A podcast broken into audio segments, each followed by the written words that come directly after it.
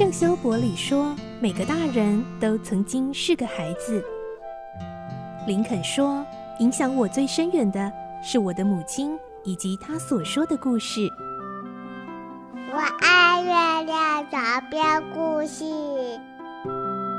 晚安，月亮床边故事。小青姐姐邀请每一位大孩子、小孩子一起听故事，不管多忙，也要和你一起听故事。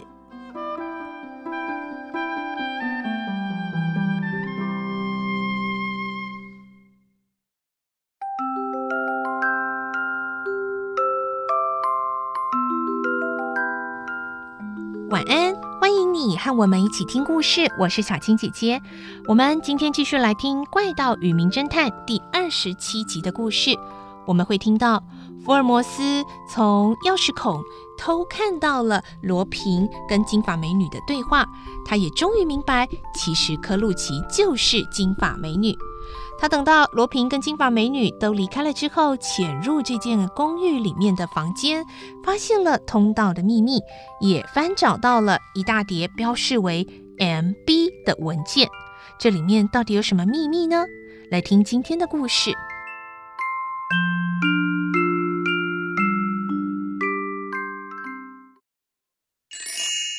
怪盗与名侦探》二十七集：MB 的文件。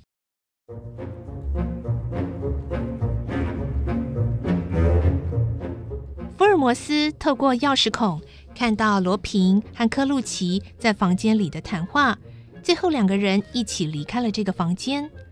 福尔摩斯等到他们离开之后，悄悄地溜进房里。这房间很特别，是两间相连的里外屋。在外面的那一间转角有一个可以下楼的木梯。福尔摩斯想下去，可是忽然又停下了脚步。因为有说话的声音从楼下传了上来，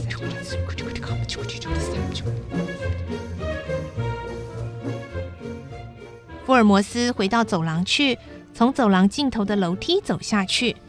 刚走下楼梯，他非常惊讶，这里的桌椅和其他家具摆设的方式，他觉得非常的眼熟。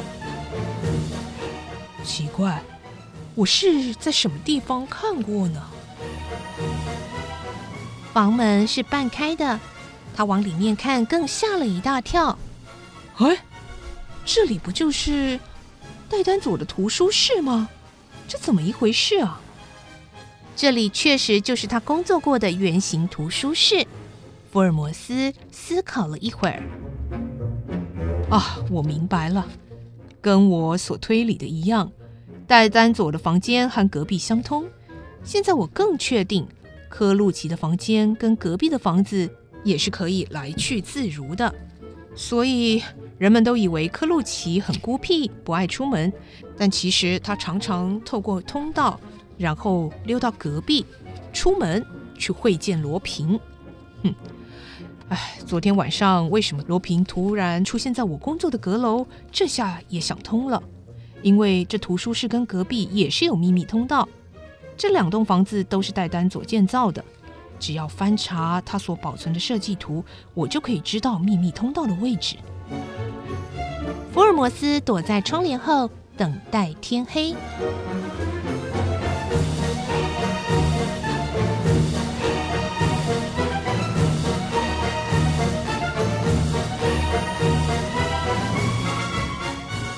等到仆人来熄灯，福尔摩斯溜了出来。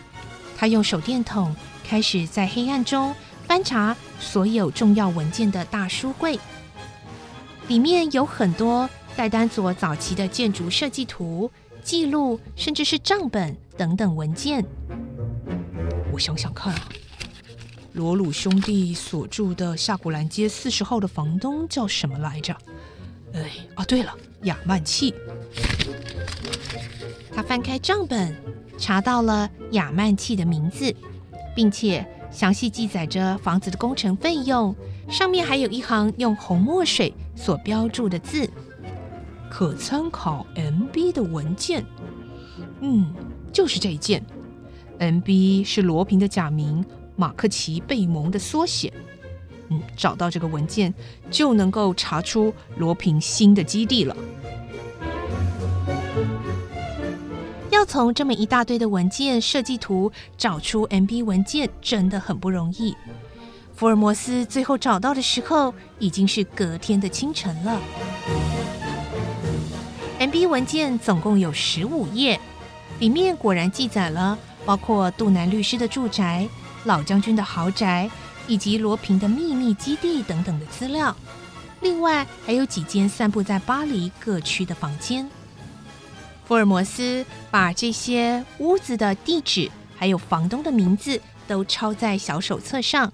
再把文件放回原处，最后从窗户溜了出去。回到旅馆之后，福尔摩斯抽着烟斗，在烟雾弥漫中沉默思考。嗯，N B 是马克奇贝蒙，也就是罗平，但从这些文件可以有什么发现呢？无论如何，这十五座房屋的秘密。都在 MB 文件里。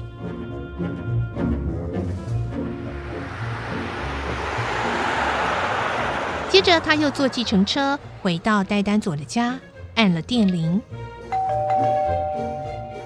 他打算今天也要继续的担任秘书的工作，好继续侦查戴丹佐和科路奇的行动。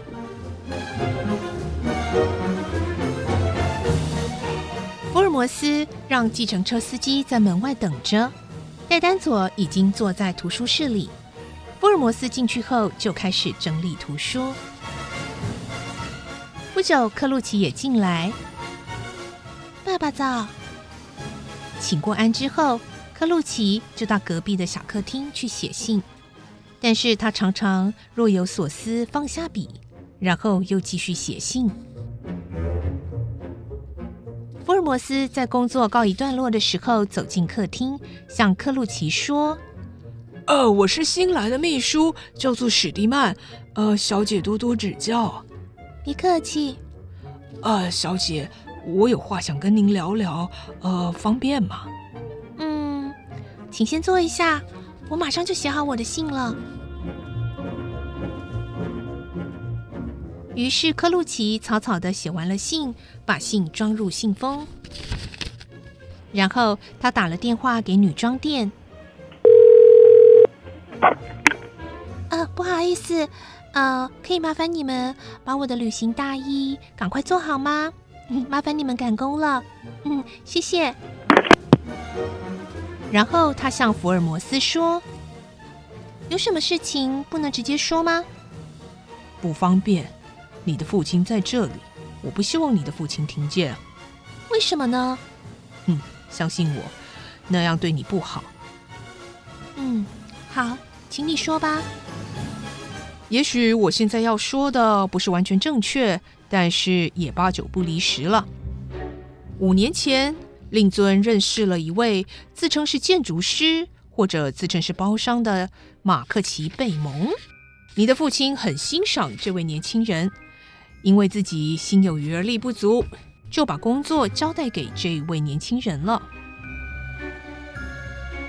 克鲁奇静静地听着，但是脸色似乎越来越凝重。你说这些事情跟我有什么关系吗？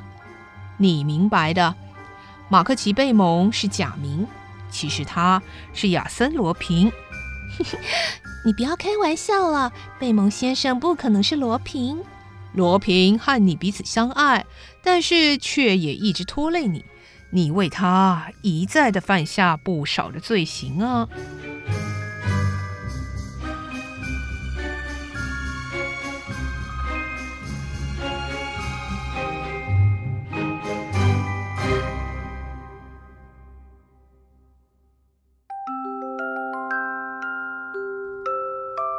哦，我们的福尔摩斯已经跟科鲁奇正面对质喽。